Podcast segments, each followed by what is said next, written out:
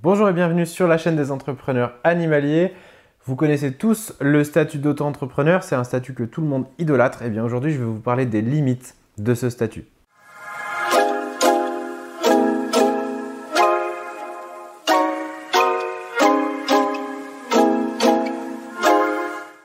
Comme d'habitude, si vous aimez les contenus que je propose sur la chaîne YouTube ou en podcast, eh bien le meilleur moyen de me dire que vous appréciez, eh c'est de vous abonner à la chaîne et c'est de mettre un petit pouce en l'air et d'activer la cloche des notifications. Pensez-y. Le 11 mai, c'est la journée mondiale des espèces menacées, l'occasion pour moi de vous parler de l'UICN. Vous en avez déjà probablement entendu parler puisque ça a été pas mal dans les médias ces derniers mois. L'Union internationale pour la conservation de la nature, c'est un organisme donc international qui recense les espèces menacées, qui fait pas mal d'actions. Il faut savoir que le dernier recensement, il a euh, évalué à plus de 37 000 le nombre d'espèces d'animaux menacés dans le monde. Et on pense que la France souvent est un petit pays et que euh, les problèmes sont ailleurs. Eh bien la France fait partie des 10 pays euh, qui abritent le plus de ces espèces menacées. Alors en France métropolitaine, mais aussi parce qu'on a un bout de territoire en Amazonie, vous vous en doutez. Euh, vous pensez souvent d'ailleurs aux ours et aux lynx, et c'est vraiment, c'est logique, on pense à des animaux emblématiques qui risquent de disparaître. Mais en fait, ce sont les oiseaux qui sont les animaux les plus menacés. Ils sont menacés euh, d'abord à cause de la diminution des insectes, qui eux aussi sont en train de s'effondrer, et vous le voyez tous les jours qu'on a beaucoup moins d'insectes qu'on en avait avant. Euh, les, insecticides forcément ont un impact sur ça, mais c'est aussi la place de l'homme que voilà, l'homme prend de plus en plus de place sur des marécages, sur des zones qu'on va construire et qui avant étaient des zones humides. Ça a un, impact assez néfaste sur la biodiversité, évidemment. Mais il y a un phénomène qu'on oublie quand même assez souvent par rapport à la disparition des oiseaux. C'est un phénomène qui touche 13 millions d'individus. Je parle des chats. Il y a 13 millions de chats en France et ce sont certainement euh, une très très grosse cause des ravages sur les oiseaux qu'on a dans nos jardins et euh, à proximité de nos maisons. Et oui, donc si vous avez un jardin, pensez à protéger vos arbres avec des cerclages spécifiques pour empêcher que les chats ne grimpent dans tous les arbres parce que les oiseaux aussi ont besoin de vivre, les oiseaux aussi ont besoin de nicher, de faire leur petite vie. Essayez d'isoler les mangeoires à oiseaux et de ne pas les mettre à des endroits qui sont accessibles pour les chats, sinon c'est des zones de chasse euh, idéales. Et puis juste surveiller parce que, bah voilà, on le dit pas assez souvent, mais le fait que nous soyons le pays qui a le plus de chats en Europe, eh bien fait aussi qu'on a le plus de prédateurs dans nos jardins.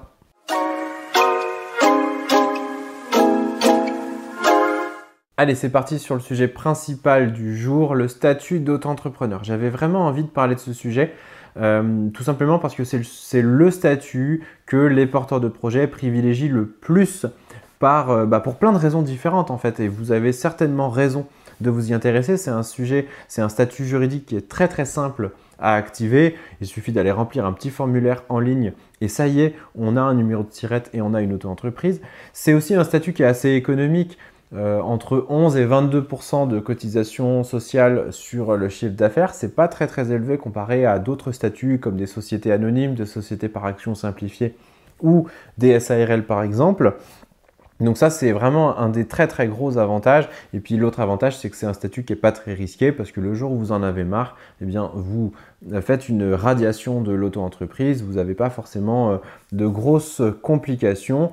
Et euh, comme en plus vous êtes taxé aux variables, vous n'avez jamais de surprise avec ce statut ou très rarement des surprises. Et pourtant, c'est un statut qui n'est pas toujours adapté. C'est un statut qui, euh, que les, personnes vont trop souvent utiliser sans vraiment se poser de questions en disant bah, tout le monde fait ça, donc vas-y, j'y vais. Eh bien non. Euh, je vais vous donner quelques cas dans lesquels le statut d'auto-entrepreneur n'est pas adapté. Euh, le premier cas, c'est pour les projets solitaires. Enfin, si vous êtes un, si c'est un projet solitaire, c'est bien, mais si ça n'est pas un projet solitaire, eh bien ça ne sera pas adapté. Parce que vous ne pouvez pas avoir des associés en fait avec euh, un statut d'auto-entrepreneur. Vous ne pouvez pas partager une entreprise à plusieurs, tout simplement. Parce que c'est une entreprise qui est rattachée à une personne physique, et donc on ne peut pas s'associer à deux, euh, en famille, avec quelqu'un qui nous euh, apporte du capital, par exemple, etc. Donc ça, ça a un vrai une vraie difficulté parce que les entreprises qui fonctionnent le plus aujourd'hui sont les entreprises qui sont menées à plusieurs parce qu'il y a une sorte de résilience qui va se créer. Donc le fait d'avoir des projets solitaires, puisque c'est la condition sine qua non du statut d'auto-entreprise, eh bien ça rend le projet un petit peu plus risqué, ou en tout cas un petit peu plus bancal. Le deuxième sujet par rapport aux limites du statut d'auto-entrepreneur, c'est le fait que vous avez un statut de travailleur non salarié, euh, ce qu'on appelle un TNS. Et donc vous avez une protection sociale qui est assez minimaliste. Alors la première chose qui est vraiment la plus importante à prendre en compte, c'est que quand vous êtes en auto-entreprise, vous ne cotisez pas au chômage. Et donc si vous cotisez pas au chômage, vous n'avez pas le droit au chômage en cas de perte d'activité, en cas de, cessation. Euh, vous n'avez pas le droit de vous licencier vous-même, c'est logique. Et du coup, bah, voilà, si un jour votre activité se casse la figure, vous ne bénéficierez pas des allocations chômage. Donc ça, c'est une première chose. Mais le fait d'avoir un statut de travailleur non salarié, ça fait aussi que vous êtes c'est plus difficile pour vous d'avoir la confiance de certains partenaires comme des banques parce que comme vous n'avez pas des fiches de paye régulières et que vous n'avez pas cette fameuse stabilité de l'emploi, eh bien, euh, certaines banques vont avoir des difficultés à vous prêter de l'argent, euh, à, à vous accorder des découverts, à vous accorder des facilités, etc. Donc ça, c'est important de le prendre en compte. C'est un statut qui, qui est très pratique, mais qui n'est pas le préféré des banquiers. Le troisième critère, il est un peu plus économique. Euh, c'est le fait que le chiffre d'affaires soit plafonné. Alors vous allez me dire, le plafond de chiffre d'affaires c'est 72 000 et quelques euros. Vous avez largement le temps, euh, avec 72 000 euros de chiffre d'affaires, euh, de, changer de statut, de faire autre chose. Et 72 000 euros quand on est un, indépendant, libéral, c'est quand même assez confortable, donc je suis d'accord. Par contre, ce qu'on oublie de dire, c'est que le plafond, il est à 34 000 euros sur la franchise de TVA. Alors, je parle un petit peu chinois pour certains. En gros, quand on a un statut d'auto-entrepreneur, jusqu'à 34 000 euros, on a le droit de ne pas facturer la TVA. On ne récupère pas la TVA non plus, mais on ne la facture pas. C'est un gros avantage pour vos clients parce que du coup, ça fait 20% de moins euh, à payer pour euh, le client comparativement à d'autres entreprises. Mais dès que vous franchissez les 34 400 euros de chiffre d'affaires, eh bien, vous pouvez garder votre statut d'auto-entreprise, mais vous devez revenir au régime de TVA. Et ça veut dire que le jour où vous dépassez ce chiffre d'affaires-là, vous allez devoir appeler tous vos clients et leur dire bah, écoutez, à partir de maintenant, ça va vous coûter 20% de plus. Alors vous allez avoir des clients qui s'en ficheront parce que eux la récupèrent la TVA, donc ça leur posera pas de souci. Mais d'autres clients qui sont des particuliers, des associations ou d'autres entreprises qui ne sont pas assujetties à la TVA, qui vont subir ça de plein fouet. Donc la seule option que vous avez, c'est soit de le répercuter sur vos clients, soit de le répercuter sur votre marge, et 20% de marge en moins, ça fait mal. Bon, pour moi, le plus gros inconvénient du statut d'auto-entrepreneur, c'est le fait que vous êtes taxé sur 100% du chiffre d'affaires et donc il n'y a pas de notion de déduction de charge. Je vais vous donner un exemple assez, euh, peut-être assez extrême, mais qui va vous parler. Admettons, sur un mois, vous avez fait 5000 euros de chiffre d'affaires et vous avez 3000 euros de charges fixes. Donc vous êtes intervenant en médiation animale, vous avez une micro-ferme pédagogique par exemple, et les 3000 euros de charges fixes, c'est l'alimentation de vos animaux, le remboursement de votre prêt, euh, les installations que vous qui, ont été assez chères, euh, donc tous vos, tous vos investissements finalement. Voilà, tous les mois, vous avez 3000 euros de charges fixes pour 5000 euros de chiffre d'affaires. Bien, la logique en entreprise voudrait qu'on soit taxé sur simplement ce qui reste à la fin, c'est-à-dire les 2000 euros de marge. Mais là, dans le statut d'auto-entreprise, vous allez être taxé sur les 5000 euros de chiffre d'affaires. Alors, si on prend le taux de prélèvement qui est de 22%, eh bien sur 5000 euros, ça vous fait déjà, euh, j'ai calculé rapidement, 1100 euros de cotisation que vous allez donner à l'URSSAF. 1100 euros plus les 3000 euros de vos charges fixes, ça vous fait 4900, 4100, pardon. Il vous reste à la fin sur vos 5000 euros de chiffre d'affaires 900 euros pour vous à vous mettre dans la poche. Et encore, on n'a pas encore parlé de l'impôt sur euh, les revenus. Donc c'est un, un, cas extrême que je vous donne là, puisque je vous ai pris un cas dans lequel il y a de très très grosses charges fixes euh, pour, un, pour un chiffre d'affaires donné. Vous n'êtes certainement pas dans ce niveau-là, vous avez peut-être simplement 500 ou 1000 euros de charges fixes, donc parfois c'est intéressant, mais il faut bien bien bien faire attention à ça, parce que comme on est euh, taxé sur une assiette qui est très très large, et eh bien parfois euh, ça coûte cher. Dernier inconvénient, mais pas des moindres quand même sur le statut d'auto-entrepreneur, eh bien c'est le fait que si vous êtes un libéral ou une libérale itinérante, Donc vous avez certainement de très gros frais de déplacement. Au moment où je fais cette vidéo, on est en pleine inflation, les frais de déplacement, ça explose. Ce sont des choses que vous allez avoir certainement envie euh, de répercuter sur euh, vos factures, sur vos clients. Euh, et même si vous le répercutez, en fait, vous allez être taxé sur le chiffre d'affaires lié aux frais de déplacement que vous refacturez. Donc ça va être un peu un cercle vicieux. plus vous facturez des frais de déplacement, plus vous allez payer de taxes et vice-versa. Donc ça, c'est un peu embêtant. C'est un peu le principe du si c'est facturé, alors c'est cotisé. Si vous faites une facture sur quoi que ce soit, même si c'est des frais que vous avez vraiment eu et que vous ne voulez que refacturer, vous ne faites pas de marge dessus, eh bien vous serez taxé euh, sur ce chiffre d'affaires-là.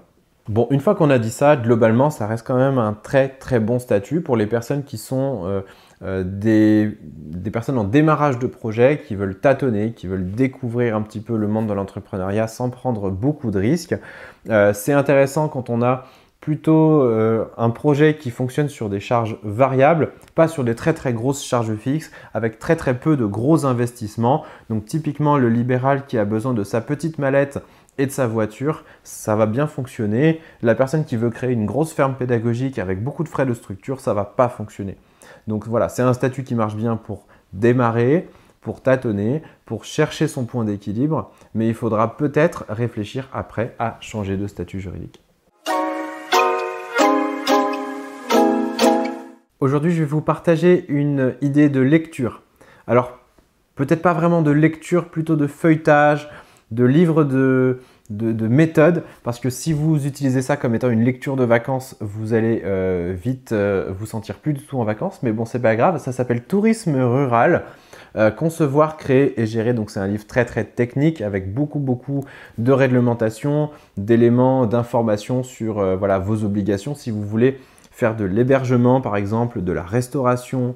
Euh, c'est un livre très très très complet. J'ai noté plein de parties différentes sur l'hébergement, sur la restauration, sur les produits fermiers si vous avez de l'accueil à la ferme sur le patrimoine rural, sur le focus ferme pédagogique, sur le tourisme, le sport, le loisir, sur les financements, sur la communication. Voilà, ça s'appelle Tourisme rural, concevoir, créer, gérer. Euh, dans les éditions France Agricole. Donc c'est une collection, assez spécifique Agri-Décision de François Moinet. Donc voilà, c'est surtout pas à lire le soir pour vous endormir, mais plutôt comme étant votre Bible si vous êtes dans le tourisme rural et que vous avez un projet. Eh bien, il faut avoir ce livre euh, en secours à chaque fois que vous avez une question technique. Je reviens juste avant de terminer cette vidéo sur la question des statuts juridiques. Donc c'est un peu comme le business plan, l'étude de marché, ce sont des sujets qui sont traités dans la formation créer, développer et gérer une ferme pédagogique et thérapeutique. Donc si vous avez un projet pour lancer votre projet animalier euh, de ferme pédagogique, de médiation animale, de petits parcs animaliers, eh bien vous pouvez vous rediriger vers cette formation qui est très très complète, qui vraiment vous offre une vision à 360 degrés. Je vous mets les liens euh, en commentaire pour pouvoir aller voir le programme complet. Et si vous n'en êtes pas encore là, que vous êtes encore en phase de découverte et que vous avez besoin de vous conforter sur les métiers de l'animation pédagogique, des fermes pédagogiques, de la médiation animale, eh bien il y a toujours cette formation de 7 jours qui vous est offerte avec beaucoup de témoignages, des analyses, des conseils et tout un tas de bonnes choses pour découvrir ces métiers-là. Il faut aller sur le site entrepreneur-animalier.fr slash 7 jours pour vous le procurer. Moi, je vous dis à très bientôt pour une prochaine vidéo et portez-vous bien.